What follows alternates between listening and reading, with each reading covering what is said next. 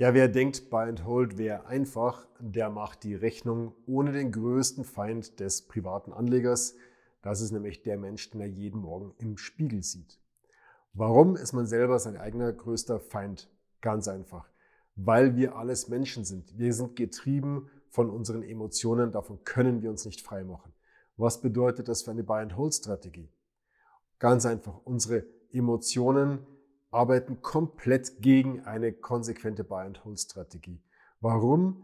Weil die Angst und die Gier, die beiden Emotionen, die Privatanleger treiben, so stark sind, dass sie uns regelmäßig diese eigentlich eingeschlagene Strategie über den Haufen werfen lassen.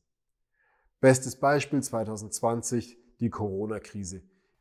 Der Markt ist in wenigen Tagen um 40 Prozent eingebrochen. So, jetzt bekommst du die Panik, wenn der Markt um 20 Prozent eingebrochen ist, bekommst du die, die Panik, verkaufst und schaffst es nicht, deiner ursprünglich eingeschlagenen Buy-and-Hold-Strategie treu zu bleiben.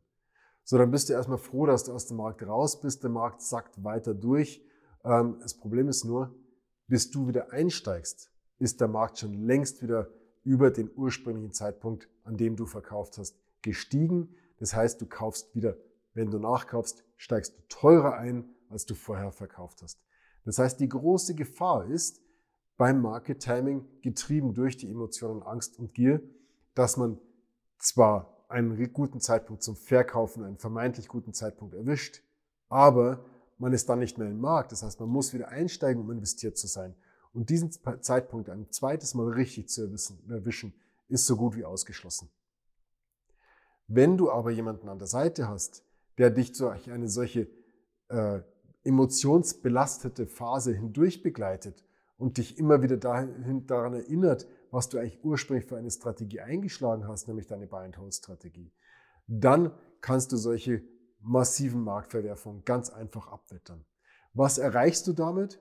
Das ist nicht nur ein besserer Schlaf in der Nacht, sondern es ist einfach auch ein wesentlich höherer Investmentertrag.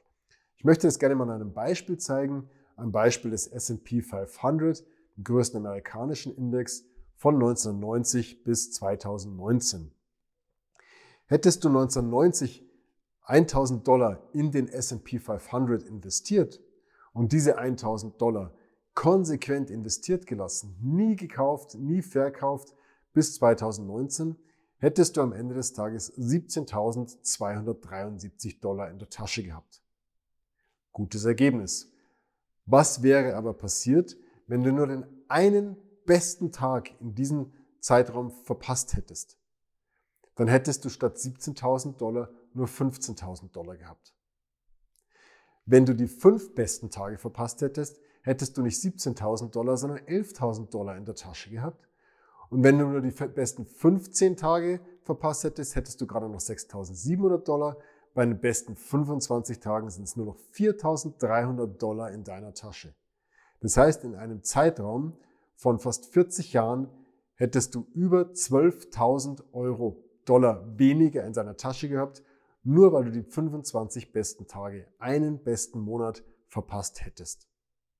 Dann bist du fast auf dem Niveau einer schlechten festverzinslichen Anleihe. Also, die Buy-and-Hold-Strategie ist nicht nur eine sinnvolle Investitionsstrategie, sondern eine extrem ertragsreiche Investitionsstrategie. Aber sie ist nicht einfach, weil du getrieben bist von deinen Emotionen Angst und Gier. Dagegen kann man sich nur extrem schwer freimachen und deswegen ist Buy and Hold zwar sinnvoll und extrem ertragreich, aber alles andere als einfach. Idealerweise holst du dir jemanden, der das inhaliert hat als Berater, dem seine DNA aus Buy and Hold Strategie besteht und der in der Lage ist, dich in solchen massiven Krisen, die immer und immer wieder kommen werden, an der Hand nimmt und durch, durch, dich durch diese Krisen hindurchführt. In diesem Sinne, alles Gute für die nächsten Krisen. Ciao, ciao.